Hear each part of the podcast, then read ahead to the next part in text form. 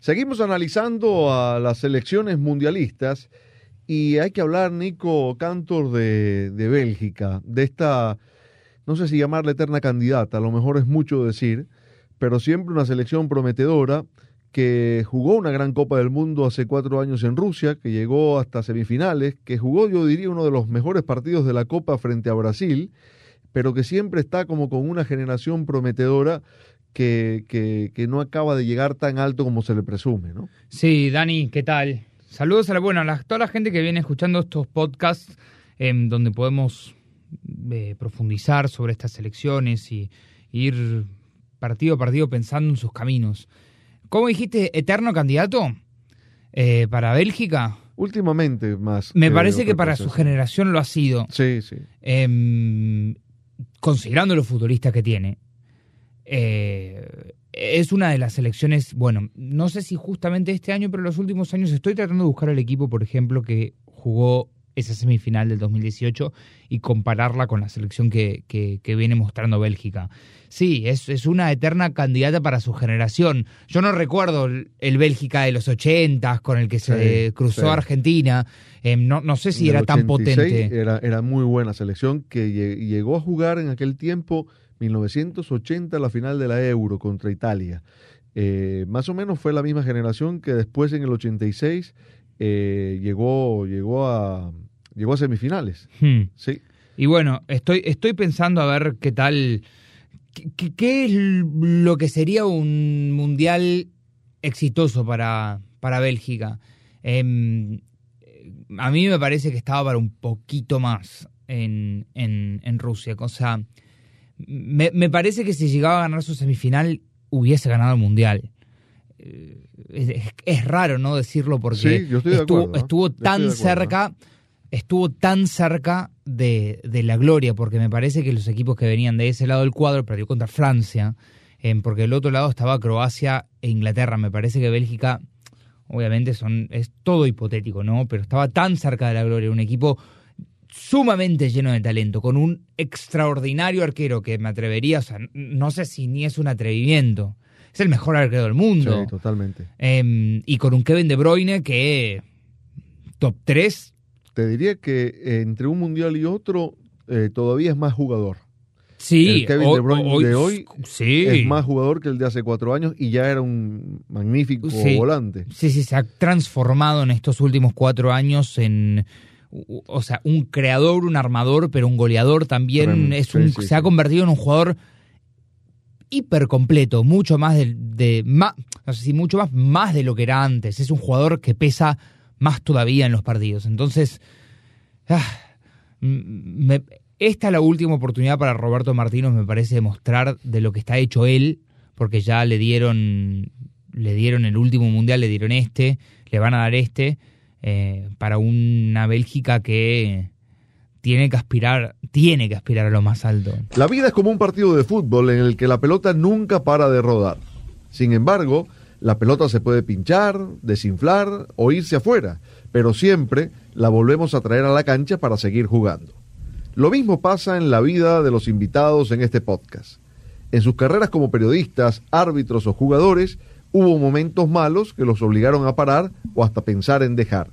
No obstante, siguieron adelante y llegaron lejos. Toyota creó este podcast mundialista para que los invitados compartan los momentos difíciles en sus carreras y qué motivaciones, personas, metas o sacrificios los ayudaron a nunca parar. Me da la impresión de que en el caso de, Roberto Martínez, eh, que ya puso la vara muy alta porque llevó a esta selección a una semifinal, tampoco pesa tanto la, exigencia de los directivos de la Federación Belga, que están más bien eh, muy agradecidos con él y con el proceso que ha llevado a cabo, porque Roberto Martínez está hoy por hoy por encima del resultado. Yo sé que a todos los técnicos se los mide por eso, pero en el caso de Roberto Martínez hay, hay un proceso atrás, hay una transformación que Roberto Martínez ha propiciado dentro de la Federación Belga. Mm que eh, terminó construyendo un nuevo centro de entrenamiento a partir del premio extra que recibieron, porque ellos hicieron un presupuesto, así son, así piensan, hicieron un presupuesto para llegar hasta cuartos de final en la pasada Copa del Mundo.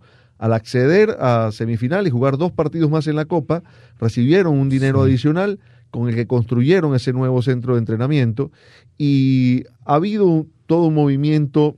El fútbol belga viene trabajando en, en la integración de, de jugadores provenientes de, de, la emigración africana fundamentalmente.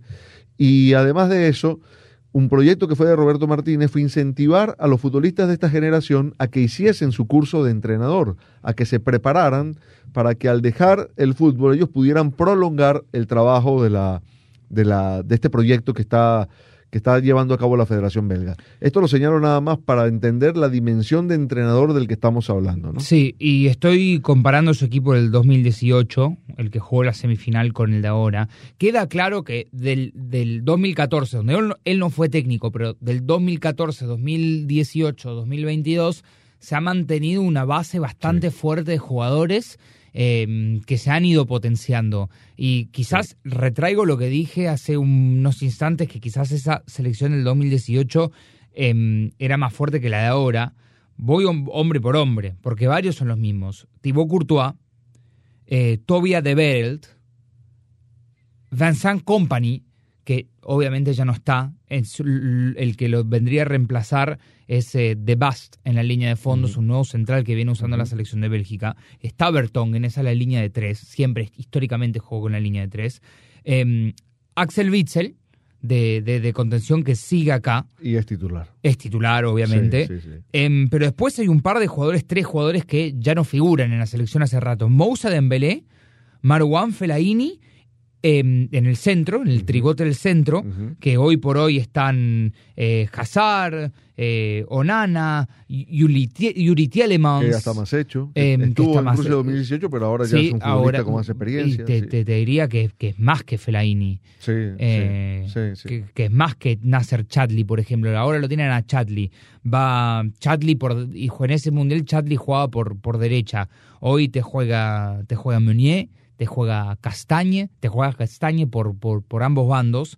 Eh, Torgen Hazard, que suele jugar también Torgen, de, carrilero. Hazard, sí. Y bueno, y después los últimos tres ya los tenemos, pero está Kevin De Bruyne, Lukaku y Eden Hazard. Eden Hazard me parece que el de 2018 es, era mucho más que el de ahora. Claramente. Este eh, está por jerarquía, ¿eh? Este está en esta to, lista por jerarquía. Totalmente, porque si por fuese jerarquía. por rendimiento actual, creo que hay cuatro o cinco jugadores que están rindiendo mucho. O sea, porque Hazard no es que está rindiendo mal. Hazard no está jugando, no rinde, no figura, no nada. No tiene continuidad, no tiene minutos, eh, se ha lesionado mucho desde que pasó del Chelsea Muchísimo. al Real Madrid. Y lo otro es que, bueno, llega con, con Romelu Lukaku en También. recuperación, no se sabe en qué momento lo va a poder tener. Se supone que ya en la fase de clasificación, en alguno de los partidos va a poder estar. Juega Michi Batshuayi de nueve, sería, si, sí, si no está Lukaku, correcto. Entra nueve. Y eh, interesantemente, Berhalter, el técnico de Estados Unidos, cuando le preguntaron mucho por este delantero que ellos tra trajeron del Antalyaspor, porque es Haji Wright, es el segundo máximo goleador de Turquía. Y cuando preguntan, ¿por qué lo trajiste a Haji Wright? Eh, su, su contrarrespuesta es, si Bélgica lleva al mejor al goleador de la liga turca, nosotros llevamos al segundo máximo goleador de la liga turca en este momento.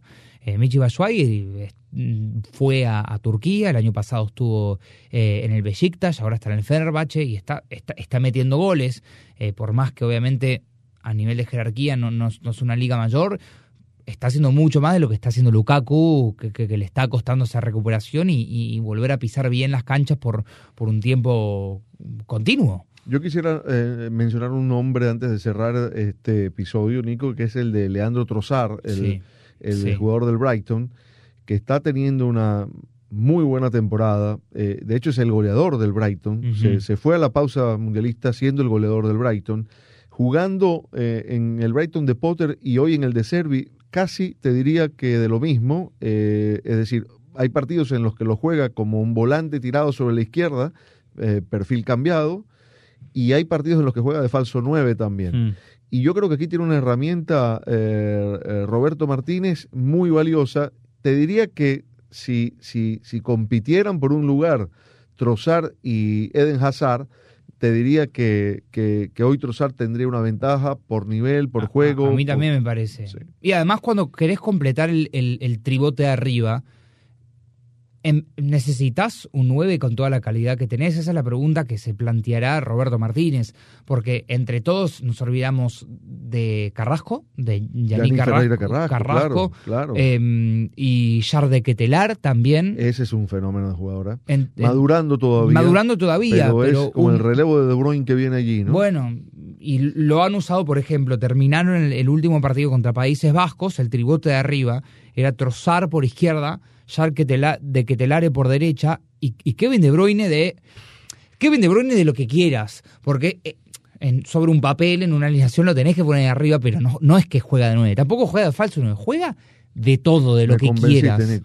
Yo iba a pensar, yo iba a decir que este era un equipo que se había avejentado y la verdad es que eh, sí, tiene gente veterana, pero también futbolistas que, que que pueden darle un aire distinto a este equipo, ¿no? y un muy buen entrenador. Le tienen que dar el aire. E, eso.